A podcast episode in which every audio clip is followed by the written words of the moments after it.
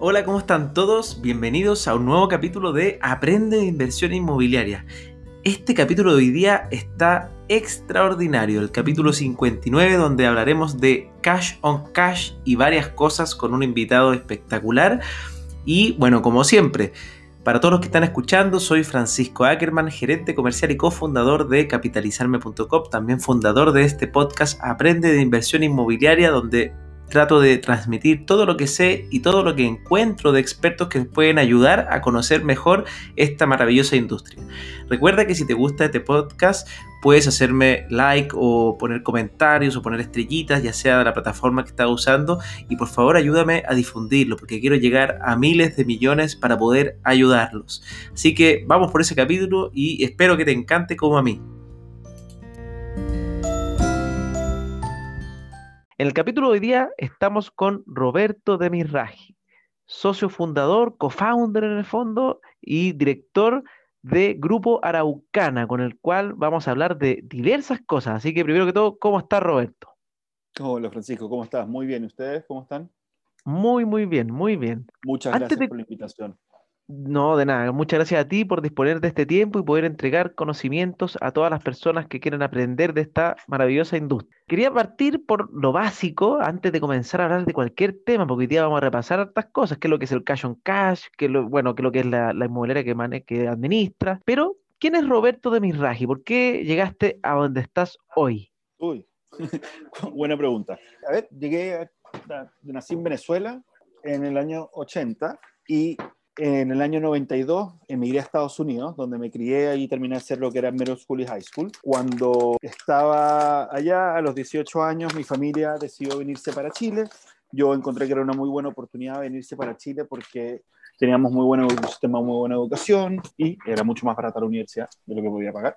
Entonces me vine para acá, donde hice mi carrera, me gradué como ingeniero comercial y ahí entré a trabajar en la banca. Partí en el negocio financiero, trabajé en un banco que se llama ABN AMRO, era un analista de riesgo.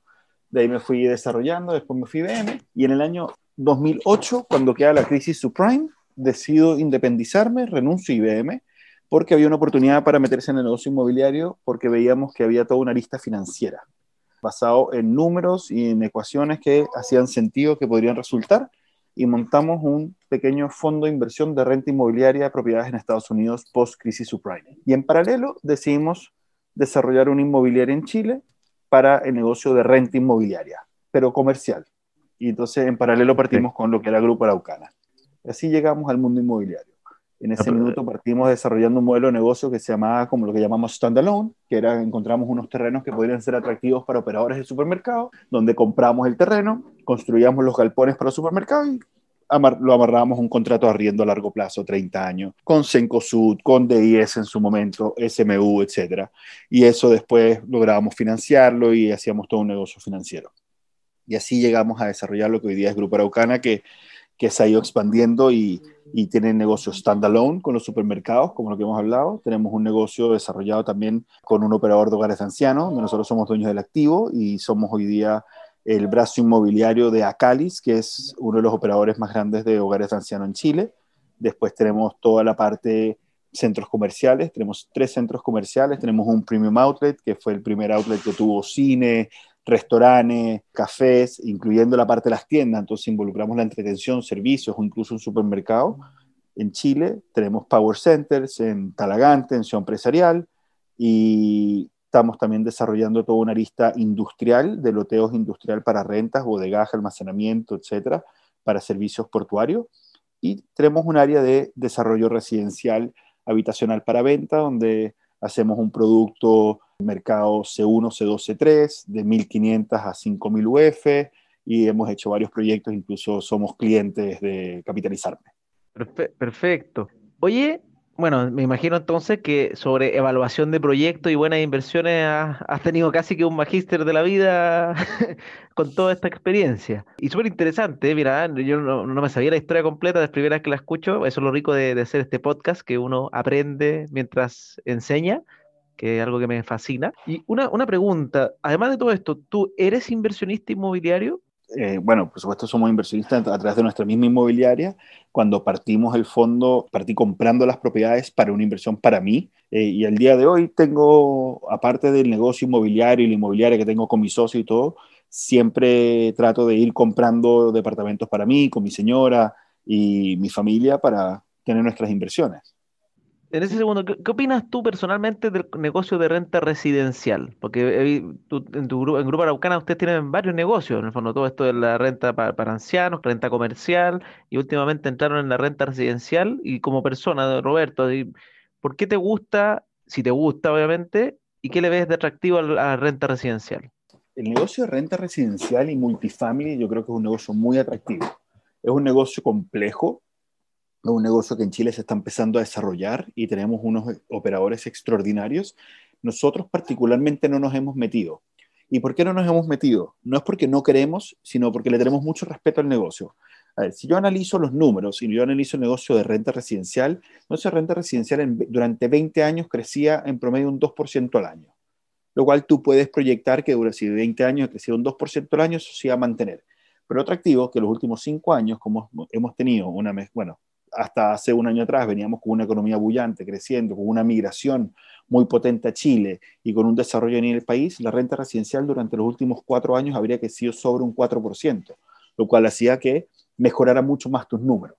Entonces, es, es un negocio interesante, pero es un negocio que para nuestros proyectos, que son proyectos que nosotros consideramos que son pequeños, eh, ¿Por qué pequeños? Porque nuestros proyectos son proyectos que van en promedio entre 200 y 250 departamentos por proyecto. Los retornos que se podían percibir no son los que se especulaban en el mercado. Y en el mercado siempre se habla que el retorno de la renta residencial daba entre UF más 6, UF más 7, y nosotros percibíamos que en proyectos pequeños el retorno es más bajo, está en torno a UF más 4, porque hay otros costos que no se estaban considerando, que afecta mucho el cash on cash, sobre la plata que yo pongo, cuánto va a ser mi retorno. Y el proyecto de desarrollo habitacional, por otro lado, tenía un retorno muy atractivo y estamos hablando de retornos entre UF más 15, UF más 20 al año por periodos cortos de 3, 4 años durante el desarrollo. Y nuestra inmobiliaria, el 75% hoy día es renta. Entonces, tenemos, entonces ya estábamos bien balanceados. Por eso no nos hemos metido a la fecha. Pero lo más importante es que también el creemos que para poder hacer un proyecto que marque una diferencia, que entregue un valor agregado adicional de multifamily al mercado, teníamos que hacer un proyecto que sea lo suficientemente grande para absorber estos costos que te permiten entregar un mejor servicio. Porque creemos, los departamentos cada vez se hacen más pequeños, pero los espacios comunes, las áreas comunes tienen que ser muchísimo más atractivas. Por lo tanto, hay que ponerle mucho foco y mucho énfasis en los amenities. Y en Chile eso todavía no se daba. O sea, cuando yo veo un multifamily en Estados Unidos y yo voy a Miami, la zona de, de Midtown, y veo los proyectos de renta y veo los amenities que hay, los gimnasios, el áreas comunes, las piscinas, los quinchos son extraordinarios. Es como estar en un resort. Yo eso no lo veo en Chile. Y eso es lo que nosotros queremos replicar. Pero para poder hacer eso, tenemos que hacer proyectos de 350 apartamentos y en ese minuto nuestra inversión se hace muchísimo más grande y ya digamos que entramos en otra etapa ya que es un poco mayor riesgo. Entonces tenemos más temor o más respeto por hacer ese proyecto y nos enfocamos más en los negocios de renta que tenemos. Y de nuevo, ah. y es entrar a competir con peces gigantes, porque tenemos extraordinarios operadores de renta residencial en Chile. Sí, bueno, creo que la, pregunta me, fui para, para otro lado. Obviamente, eso es renta residencial, pero lo que yo me quería referir, que dejé que te explayaras porque encuentro extraordinario entender de ese tema, que es otro tema que hay que hablar en algún minuto, pero era, ¿qué mm. opinas tú de tener departamentos a manera personal a modo de ah. renta residencial? Que tú tengas departamentos que se arrienden. A ese me, a ese me refería, que también me interesa saber eso soy un, soy un gran, gran, eh, ¿cómo, ¿cómo voy decirlo? Apoyador de tener departamentos como inversión. A ver, cuando yo estaba metido en la banca, en el mundo financiero, me encantaba la bolsa y me encantaba la adrenalina, la bolsa, que un día ganas mucho, pero al otro día perdías todo. Entonces siempre te pasaba lo mismo que ganabas, ganabas, ganabas y después tenías una caída y volvías a foja cero. Para mí, la renta residencial es, es el futuro de mi jubilación. O sea, si nosotros vemos departamentos de inversión, y empezar a ir acumulando de a poco y que se vaya adaptando con, con, nuestros ingresos y nuestro sistema, es una muy buena forma para el día de mañana poder tener un respaldo y tener un colchón y tener una muy buena jubilación. El ejemplo perfecto, tuvimos la oportunidad de sacar el 10% de nuestra AFP. Sacar el 10% de la AFP es pan para hoy, hambre para mañana, al menos que uno desea reinvertirlo. Y la decisión que nosotros dijimos es, Sí, tengo la opción de sacarlo, la saqué sí o sí, porque prefiero administrarlo yo que administrarlo otro. Por esa plata se fue para pies para comprar departamentos futuros, porque vemos proyectos que tengan zonas donde haya plusvalía, que tenga valor agregado, donde pueda tener un cash flow positivo, que eso sí es muy importante, porque en tiempos de crisis tú no puedes estar después con el riesgo de tener que estar poniendo plata, sino que, que tenga un muy buen nivel, un muy buen balance entre lo que sea deuda versus patrimonio y aprovechar que van a tener plusvalía, que van a tener renta y que tienes una rentabilidad asegurada. Eh, no es asegurada, pero es mucho más estable porque siempre tienes bricks and mortars, o sea, siempre vas a tener el ladrillo y el terreno, eso no deja de existir. Y arrendatarios siempre van a haber. Y eso lo, aprendí cuando partí mi inversión en Estados Unidos en el 2008, que era la peor crisis que se había vivido en su momento, porque nunca nos imaginamos una pandemia y que tú veías los condominios que están todos con evictions, foreclosures y se estaban cerrando pero siempre habían arrendatarios, la gente no se va. Entonces siempre va a haber gente que puede perder la casa lamentablemente, pero necesita dónde vivir y van a arrendar y se vuelve a armar un círculo. Entonces creo que es una muy buena inversión, hay que hacerlo si es que se puede. Prefiero tener departamentos que tener acciones en la bolsa, es mucho más estable, tienen más probabilidad de tener una plusvalía y lo que sí buscaría es ciertos parámetros cuando vayas a hacer una inversión, eh, que es lo, la forma en que yo mido mis inversiones, que sea una comuna en desarrollo, eh, aspiracional, que tengan proyectos que tengan plusvalía, ojalá que tengan eje de metro, que se esté desarrollando industria y que sea un perfil de arriendo entre los 300 y los 450 mil pesos, porque la, que la persona que puede pagar un arriendo entre 300 y 450 mil pesos es una familia profesional que tiene trabajo, que puede quedarse sin pega, pero siempre va a poder recolocarse a, veces a veces pasa que departamentos mucho más baratos en comunas más exteriores, ¿verdad? Que son arrendos más bajos, tienen un mejor retorno, pero el perfil del arrendatario es mayor riesgo a nivel de desempleo, de que si tiene un trabajo seguro, si está con contrato, etcétera, que el día de mañana te podría pasar que se te genere una vacancia mayor. Perfecto, súper buenos esos datos. ¿Cómo defines tú este concepto porque dijiste que tenga posible plusvalía. ¿Cómo tú tratas de proyectar eso? ¿Cómo le dices a una persona, oye, mira, esta es más o menos la forma que yo opero para buscar plusvalía? la, plusvalía se puede dar en todos lados. si tú me dices, y ojo, y uno no, no, no, tiene una bola mágica y uno no lo sabe. O sea, si yo hubiese pensado hace cinco años atrás, desarrollé, hice un proyecto en Las Condes, en Avenida Las Condes, atrás del Tabeli de Las Condes, ¿verdad? En ese minuto el proyecto lo estábamos vendiendo en 70 UF el metro cuadrado. Ese era el precio de venta, 68 UF era el precio lista de evaluación. Yo lo encontraba nefasto, yo encontraba que como inversión hubiese sido un error haber comprado ahí porque estábamos pagando muy caro. Esto fue hace cinco años. Terminamos de vender el proyecto hace un año y medio atrás y se vendió en un promedio de 88 UF el metro cuadrado. Lo encontraba carísimo, o sea, nunca lo hubiese comprado como inversión. Y hoy día ese departamento se vende en 110. De cómo definir la plusvalía, yo ahí estaba completamente equivocado. Ya teníamos metros, estábamos en Las Condes, no veía dónde más, pero el mercado siguió estando dispuesto a pagar un premio por las ubicaciones. Entonces, no, no, no, yo nunca pensé que eso iba a resultar de esa manera y fue muy bueno como, como inmobiliario y los que compraron como inversión también. ¿Yo qué busco? Yo busco departamentos donde estén en comunas, que sean comunas pobladas, que tengan trabajo, que sea clase media, clase media alta. Me gusta mucho Macul, departamental, La Florida, eh, ciertos sectores de Peñalolén, algunas zonas de Maipú se están migrando hacia eso porque son comunas muy, muy densas, que tienen mucha industria, ¿verdad? Eh, que uno nunca puede saber si va a estar el metro o no va a estar el metro cerca, pero que tengamos un metro que esté relativamente cerca. Y para mí relativamente cerca, y siempre ideal es que esté a menos de tres cuadras, pero que esté por lo menos entre unas cinco y ocho cuadras también es muy atractivo para una inversión. Eh, tiene que ver mucho con el costo de metro cuadrado del departamento, cuánto se está pagando. Tiene que ver con lo que está pasando en la comuna a nivel ya sea gubernamental, de desarrollo que están empujando, qué tipos de desarrollo se están haciendo, si es que están rehaciendo las calles, como por ejemplo lo que pasó en Independencia por San Miguel, que hicieron toda la calle Independencia y mejoró muchísimo la, los accesos. los accesos, si es que vemos que hay un proyecto futuro donde puede haber una autopista, o lo que está pasando en Maipú con Talagante, que está el metrotren, que te va a unir eh, Melipilla, Talagante, Maipú, y te lo va a unir con Pedro Aguirre Cerda, y vas a poder llegar al metro. Todas esas cosas uno las tiene que ir evaluando y tiene que ir viendo y tiene que ver lo que pasa en el sector. Yo como inversionista, ponte, no estoy dispuesto a no es que no estoy dispuesto, no me atrevo, eh, y soy una gallina porque debería, pero no estoy dispuesto a armar condominios, por darte un ejemplo.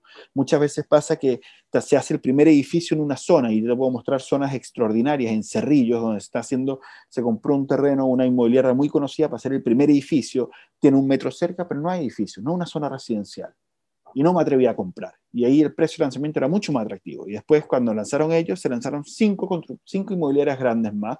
están haciendo grandes proyectos y es como se va a convertir en A nosotros nos pasó eso. Nosotros lanzamos uno de los primeros proyectos, de hecho, en, en Buceta. Y ahora veo que se lanza una inmobiliaria bien conocida con tres edificios donde el, precio desde está ya 200 UF más caro de lo que nosotros vendimos originalmente y de hecho yo compré ahí. Entonces, por, eso, por eso ya no te compré a ti también, ya no, puedo comprar de todo, pero... Claro, pero, pero eso es admirable. Yo como inversionista, yo estoy dispuesto, eh, y es increíble, como inmobiliario estoy dispuesto a tomar el riesgo como inversionista, que son mis ahorros, mi jubilación, no lo hago. Y, es una estupidez, porque uno podría hacerlo. Pero esas oportunidades están y hay que ver y hay que evaluar, porque también las ciudades están muy densas, la gente está buscando no estar tan, tan apretado, tan, tan incómodo como lo que pasó, y no, no, no quiero desmerecer a las comunas, pero no sé, vemos Estación Central, que se hicieron todos estos grandes bloques de fachada continua, y la gente está buscando, la gente, la gente está, el arrendatario, está buscando calidad, está buscando cosas buenas. Entonces,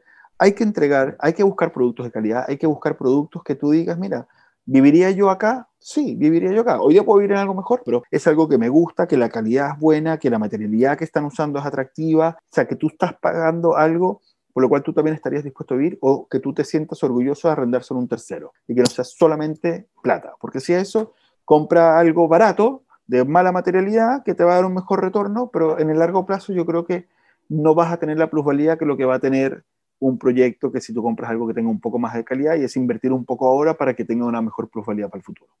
Perfecto, súper claro. Bueno, ahora, ahora podemos pasar a una pregunta que yo tenía aquí en la frente contigo porque sé que, que tú tienes varias inversiones y esto lo manejas bien, que es el cash on cash.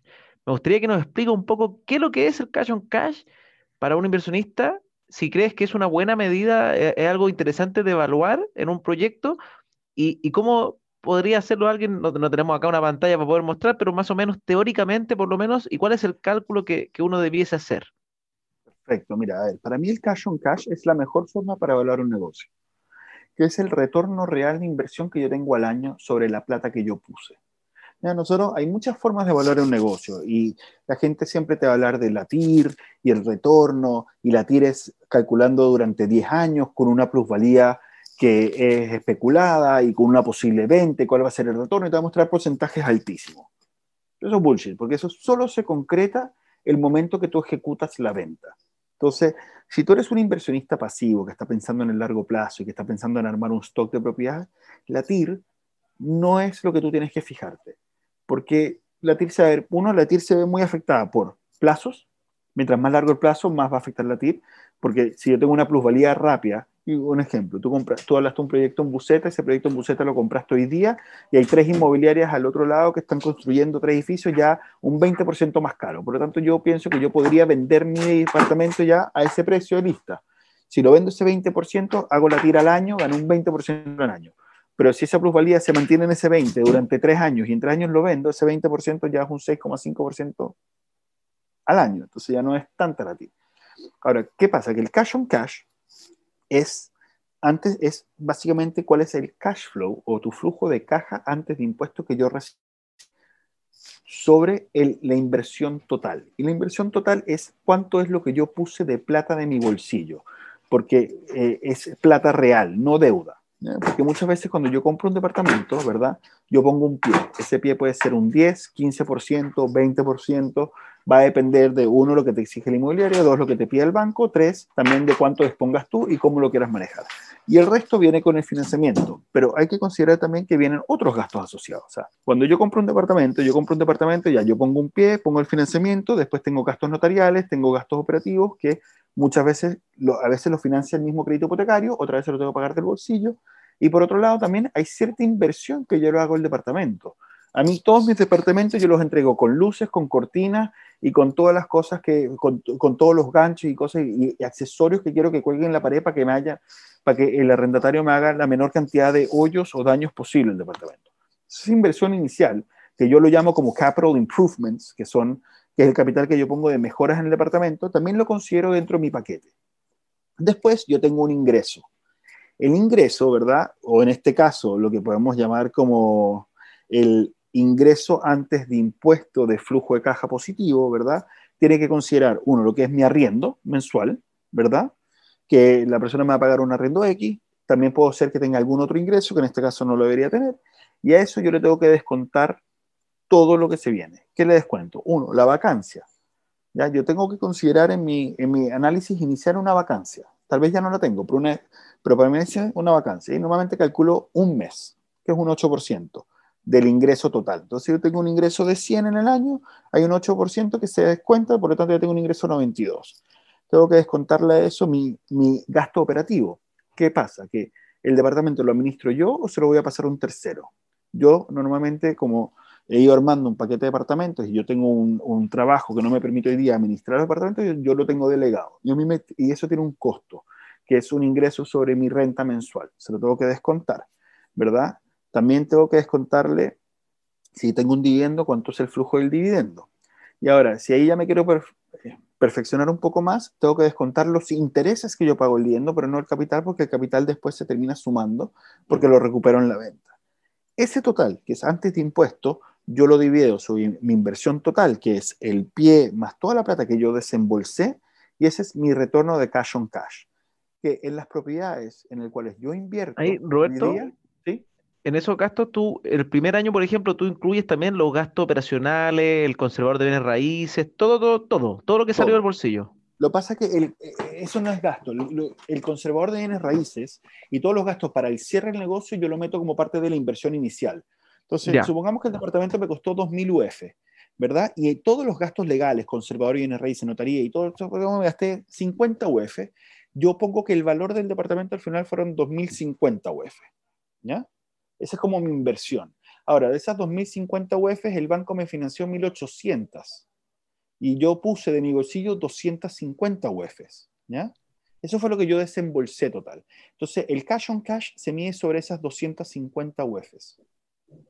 ¿ya? Ese es el retorno. ¿Qué, qué, es lo que te permite después del día de mañana sacar UF más 5, UF más 6? Y ese es más o menos como el promedio. Normalmente uno está como en 5,5, 6% cuando uno compra departamentos que son de 2.000, 3.000 UF, más o menos en, en el rango de arriendo. ¿Qué pasa? Que, ¿Cuáles son los gastos que uno asume? En el caso de Chile, que a diferencia de también los, los, departamentos de inversión que tuve cuando lo hacía en Estados Unidos, cuando yo compro un departamento en Estados Unidos, ¿verdad? Yo compraba el departamento, le hacía todo el capital improvements, más los cierres, más, más lo me costaba el closing, etcétera, y eso me da un valor total. Y cuando yo recibía el ingreso del arriendo, el arriendo sobre el, valor total del departamento era muy atractivo. Pero la diferencia es que yo en Estados Unidos me hago responsable de todos los gastos. ¿Y cuáles eran los gastos en ese minuto? Primero, ya tengo mi ingreso. El gasto común, lo pago yo, no lo paga el arrendatario. ¿ya? Después, las contribuciones. Y las contribuciones, si bien se pagan una vez al año, en Chile la pagamos cuatro veces al año, la tenéis que linear. Pero tenéis que hacer lineal para poder hacer el cálculo. Entonces, en Estados Unidos, el 2% de la propiedad y se paga una vez al año. Pero eso lo tirabas mensualizado para poder hacer tu cash on cash. Tienes las contribuciones. Los seguros. Todos los departamentos tenían que tener seguro. El administrador. El administrador para administrar la propiedad, para poder cobrar los arriendos, así, me cobraba un 7% del ingreso. No, no, no, no, no, no, no. Eh, el ah. management company. Management company. Renta, ¿ya? El que me administra los departamentos. ¿Verdad? Que es lo mismo. Y es un servicio, porque yo no puedo estar pendiente si cobrar el arriendo, ¿verdad? porque cuando uno ya empieza a tener muchos departamentos se hace muy difícil. Y contratar a una persona para hacer eso no se justifica. Y por eso existen empresas que tienen el management company que lo hacen muchísimo mejor. Por otro lado, si el departamento tiene un problema y, el arrendatario quiere llamar, llama al management company para que me lo solucione y a mí me quita un problema. Todo eso lo tengo que ir mensualizando. La comisión de corretaje también se paga. La comisión de corretaje la gente normalmente no la mete, pero eso lo tenéis que meter, porque cuando se... ¿En el cash on cash tú incluyes la venta en el ejercicio o esa no, no, no ya. no la incluyo. La venta no. entonces ahí no hay... Ahí, anual, no hay TIR. Ahí es cuando tú ya te vas a la TIR o el retorno de la inversión, cuando le metís la venta. Pero mi cash on cash es mi rentabilidad anual, que en Chile lo conocemos más como el cap rate o el dividend yield el cap rate se usa para eso. El típico NOI dividido el valor, pero es dividido el valor del activo. Tú acá estás diciendo que es dividido el, valor de lo que pusiste. De lo que pusiste, porque yo lo que, que, es el dividend yield, que es eh, la plata que yo recibo para el bolsillo sobre la plata que yo puse. El dividend yield, porque el cap rate es sobre el activo, el dividend yield es lo que yo recibo cuando saco. Ya que lo vemos es como la típica jerga los fondos de inversiones de renta, que es yo eh, distribuimos tanta plata en dividendo, en este caso yo todos los meses recibí tanta plata sobre una inversión total. Lo que pasa es que tú, ¿por qué lo tienes que aplanar? Porque tú tienes PICs que vas a tener gastos adicionales. Muchas veces pasa que tú te metes en un proyecto y tú piensas que estás, tienes un cash on cash positivo, porque todos los meses me quedo con plata, pero después al trimestre tengo que pagar las contribuciones y las contribuciones equivalían a lo mismo que recibí por tres meses. Entonces, al final, en el año, mi cash on cash fue cero, porque si bien tenía positivo, pero después pagar las contribuciones y era el equivalente a, mi remanente, eso afecta. Ahora, ahí es donde entran los beneficios que tenemos acá tributarios, que vale la pena para tener propiedades, que siempre comprar propiedades que sean de FL2, ojalá que tengan menos de 60 metros cuadrados, para pagar mucho menos de las contribuciones, entonces no te veas afectado. Porque cuando te vas a propiedades más grandes, se te puede ir de las manos. El retorno es más bajo, a nivel de retorno de, rentabilidad, que ya no estás en UF más 6, vas a estar en UF más 2, pero cuando le metes el factor de las contribuciones, te puedes ir a prácticamente cero. Súper importante. Entonces, al final, esta, fórmula anualizada que dices tú es los ingresos que tú tienes durante el año, restado todos los gastos, y los gastos tenés que incluirle el dividendo, pero para hacerlo más fino sería el interés del dividendo, no la amortización. Ahí para quien está escuchando, normalmente en Chile se usa la matriz francesa, tiende a ser el 60% los primeros años, quizá un poco más a veces, pero, pero con un 60, 70% ya lo, lo, pueden hacer. Todo eso sumado al año y dividido todo lo que tú pusiste de capital y la, parte, y, la, y la plata aportada es, sería entonces el pie más los gastos operacionales y creo que estaríamos hasta, hasta ahí. Todos los gastos operacionales y si hiciste alguna mejora al departamento. O sea, si yo lo que considero yo personalmente es el pie, los gastos operacionales de cierre, de, escrituración, conservador, etcétera, y cualquier mejora que se haya hecho en la propiedad cuando Al principio. Eh, si tuvo que hacer, a veces compras propiedades usadas, entonces le tuviste que meter plata, remodelación, eso lo pongo como, lo, lo, considero como parte del activo. Incluso si lo hago a través de, si lo hago como persona natural, no importa, eh, lo, lo meto en mi planilla Excel, pero si lo hago como una sociedad de inversión, porque ya no, ya copé mis DFL2, entonces lo hago con la sociedad de inversión que tengo con mi señora. En ese caso, yo esas mejoras las activo en el balance, ¿ya? Para tener un valor del activo patrimonial más alto para que cuando haga la venta también eso vaya contra mi, mi, optimizar los impuestos, porque como es una mejora en el departamento, yo puedo Sí, pues es un, es un, gasto, es un, gasto, que tenéis que... Eh, porque si no, si no, sí, pues si no lo incluyes, vas a perder esa, esa, posibilidad de gasto. bueno, súper interesante. ¿Y el cash on cash es normal o puede ser negativo? Sí, claro, claro que puede ser negativo. ¿Cuándo es negativo? ¿Y eso, quiere decir que sea mala la inversión o simplemente eh, puede ser otro objetivo? No, no, no es que es mala. Lo que pasa es que, a ver, el retorno de la inversión y de aquí podemos entrar entonces, podemos tener una TIR extraordinaria, ¿verdad? Porque el negocio fue muy bueno, pero podemos tener un cash, un cash on cash negativo. ¿Y por qué se podría dar un cash on cash negativo? Porque supongamos que yo compré un departamento y me endeudé muchísimo más de lo que era y yo lo quise amortizar en menos años yo quería pagar menos capital, porque nosotros pensamos, utilizar el ejemplo de matriz francesa que, eh, que cuando nosotros pagamos el dividendo del hipotecario, eh, un 60% se da para pago de intereses y un 40% para pago de capital. Y eso se da cuando nos financiamos a sobre 20 25, años, 25 años, 30 años, que es normalmente lo que uno busca, porque uno busca tener un flujo de caja positivo. Ahora, puede ser que una persona le vaya muy bien y sea muy exitosa y tenga muchos ingresos, entonces no, no, no se complique tanto y quiera financiar el departamento a 12 meses, porque, a, 12 años, porque el hipotecario a 12 años la tasa está muy baja y en un momento te podías financiar, no sé, al 1,4% al año, que era extraordinario. Pero eso implica que tú pagas un dividendo muchísimo más alto. Y al pagar un dividendo más alto a veces puede ser que sea mayor que el arriendo. Y si mi probablemente lo va a hacer. y lo va a hacer. Entonces mi cash on cash es negativo, pero estoy amortizando muchísimo más capital. Y en ese caso ya vemos que eh, si lo financio a 12 años, yo estoy pagando 70% de capital y 30% de intereses desde el año 1. Entonces, ¿qué pasa? Que si tú puede pasar que yo compré un departamento, y usemos el ejemplo tuyo de Buceta, compraste un departamento que costó 1000 UF, por darte un ejemplo, ¿verdad? Y 1000 UF, si yo financiara el 100% a 25 años, ¿verdad? Pagaría un dividendo de 120 mil pesos mensuales, por darte un ejemplo. Si lo financio 12 años, voy a pagar un dividendo de 260 mil pesos mensuales. más o menos. Creo que debería estar por ahí, no tengo los cálculos. Pero el arriendo de ese apartamento son 180 mil pesos. Entonces yo todos los meses voy a gastar, voy, tengo que poner 80 mil pesos mensuales. O sea, tengo un cash flow negativo. Sí, y probablemente va a ser más negativo, porque, porque uno de los ingresos va a tener que descontar la, administración, los gastos que hay que hacer del año, de la vacancia, o sea, puede estar negativo, sí o sí. Sí o sí. Pero si ese departamento a los dos años vale 1.500 UFs, ¿verdad? Y yo en dos años pagué eh, y logré amortizar de esas 1.000 de esas mil UF 100 UF, o sea, yo no nada más voy a ganar las 600 de la ganancia capital, sino también las 100 del capital y gané 700 UF sobre 0% de plata que puse. Entonces, la tira ahí es infinita, pues no tienes contra qué medirla. Ahora, eso podría pasar, es muy arriesgado porque tengo que estar poniendo plata del bolsillo. Entonces, si yo tengo muchos ingresos y puedo disponer de eso, sí, tal vez vale la pena. Yo creo que las, las decisiones inmobiliarias o los departamentos para inversión eh, a mí me gusta que sean a largo plazo. O sea, yo los proyecto a 25, 30 años con un cash flow positivo, que no es lo que te va a cambiar la vida, pero te va a permitir pagar siempre, servir la deuda y tener, tu, y tener tus departamentos, para que el día de mañana, y esto yo lo pensaba como mi jubilación, que yo cuando me jubile quiero tener un stock de propiedades que van a estar libres de deuda y que no van a pagar departamento. Y si son de FL2 y a mí me llega a pasar algo, lo van a heredar mis hijos.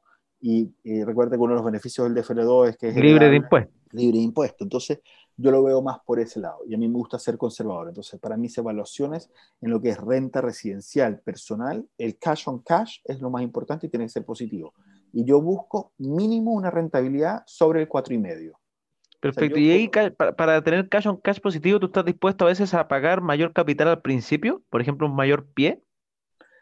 Es un balance. Tiene que ser un mayor pie, tiene que ser un pie que se ajuste conmigo, pero es que al final eh, es con qué retorno estoy contento sobre la plata que pongo. Entonces, si yo tengo un cash on cash positivo que está en torno al 4,5, 5,5, 6%, quiere decir que voy a tener una TIR el día de mañana de venta porque proyecto una zona que va a tener plusvalía que esté más cercana a UF más 10. Y una rentabilidad UF más 10 hoy día es extraordinaria. ¿UF más 10 anual? Claro, ese como TIR, pensando en la plusvalía. Ah, como TIR, ya. Sí, sí. Como TIR, no como cash on cash. Cash on cash es un 5, pero que yo tenga parte con la plusvalía del departamento, que pueda tener eso. y piensa, y no es muy loco, porque si yo compro un departamento de 2.000 UF, ¿verdad? Y yo pongo un 15% de pie, y yo pongo 300 UF, ¿verdad?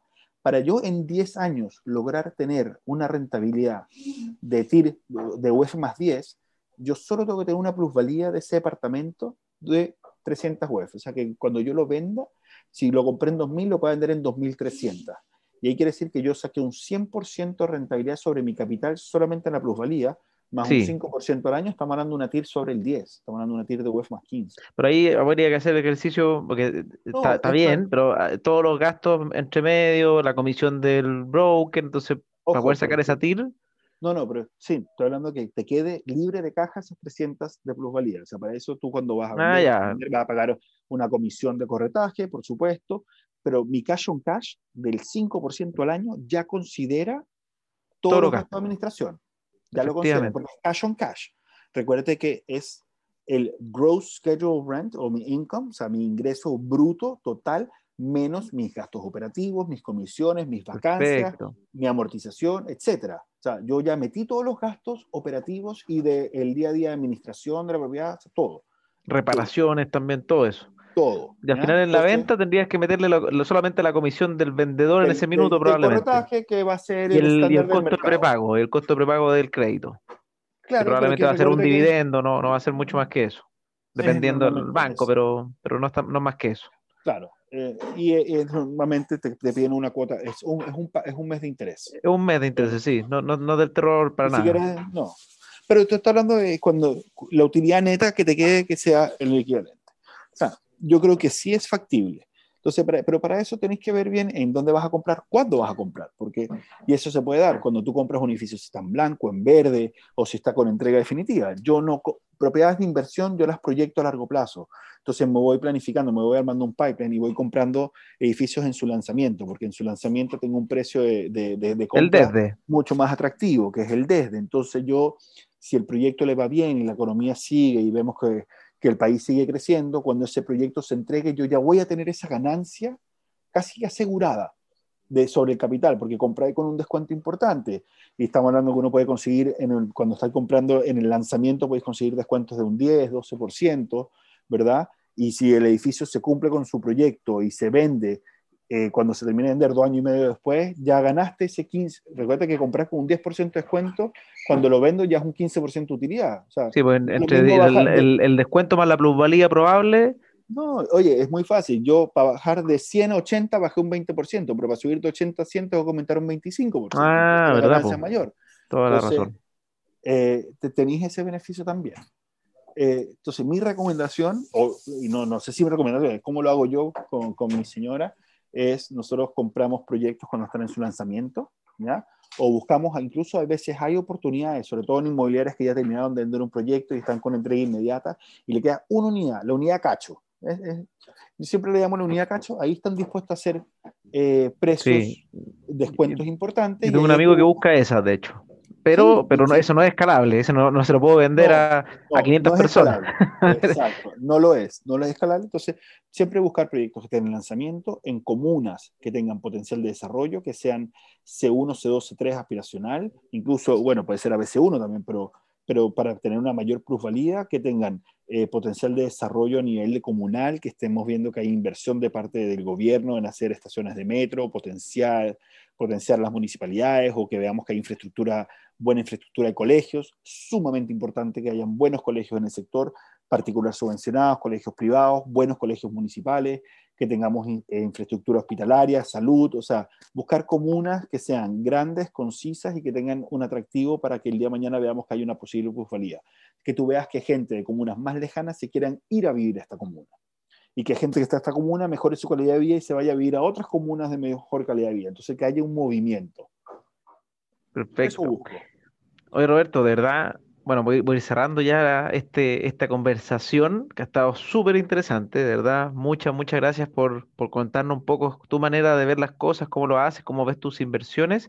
Última pregunta que, que, que me interesa saber bien en corto, pero porque yo le estoy enseñando de a poco a la audiencia eh, o algo, o más que enseñando, porque, pero algo que quiero transmitir, que he aprendido yo, es la importancia de la diversificación. Quería saber si para ti eso es importante, si tu portafolio de inversiones es solo inmobiliario, probablemente estás más tirado para el inmobiliario, o tienes también otras inversiones.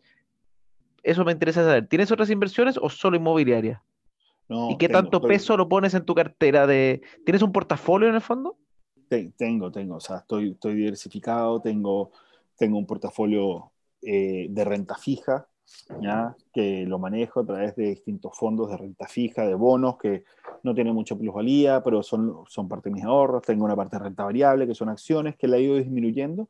Tengo una parte importante en inmobiliario de mi inversión y tengo un porcentaje líquido, ¿verdad? Digamos, o del patrimonio, el más pequeño como el patrimonio líquido, que lo tengo en lo que yo considero venture capital, que es inversiones de mucho mayor riesgo. Empresas, startups que están partiendo, eh, que estoy dispuesto a ponerle ficha, va, y va a depender mucho de cómo esté en ese año, cómo esté liquidez, pero eh, hoy día mi patrimonio más importante está metido en mi empresa o sea, en, mi proyecto de vida, que es desarrollar esta empresa, que está muy amarrado también al mundo inmobiliario, que somos gestor inmobiliario, que tenemos los activos de renta, y ahí también hay, ahí donde yo diría que está el, el foco de mi capital hoy día. Eh, pero personal, tengo una parte de renta fija, ¿verdad? Que es como casi que el depósito a plazo que no queréis tocar, que esto, y ojalá nunca tocarlo, que tampoco crece mucho, pero está ahí, que es tu, tu, colchón de emergencia. Tengo una parte de renta variable porque me entretiene, me gusta la bolsa y un poco especulativo. Tengo una parte importante de, de ¿Bienes raíces? Bienes raíces inmobiliarios y que esa es la que sigo creciendo. O sea, renta fija no la toco más Renta variable tampoco porque la uso para especular y voy sacando tal. Y lo que sí va aumentando siempre es la parte de inversión inmobiliaria y, y cada proyecto y voy tomando todos los años, voy tomando propiedades y voy armándome un paquete. Perfecto. Ya por Roberto, eso, eso es lo que queríamos conversar hoy día. De verdad, muchas gracias por disponer de tu tiempo, por ayudarnos a entender más este tema. Eh, encuentro fascinante la, evaluación cash on cash. Sirve, va a servir mucho a muchas personas que quizás nos están escuchando para poder por lo menos empezar a interiorizarse en esos temas. Así que eh, te pasaste y, y, nada, nos veremos en otra. Probablemente te voy a llamar para ver otros temas más adelante. Encantado, encantado. Y muchas gracias por la invitación. Te pasaste.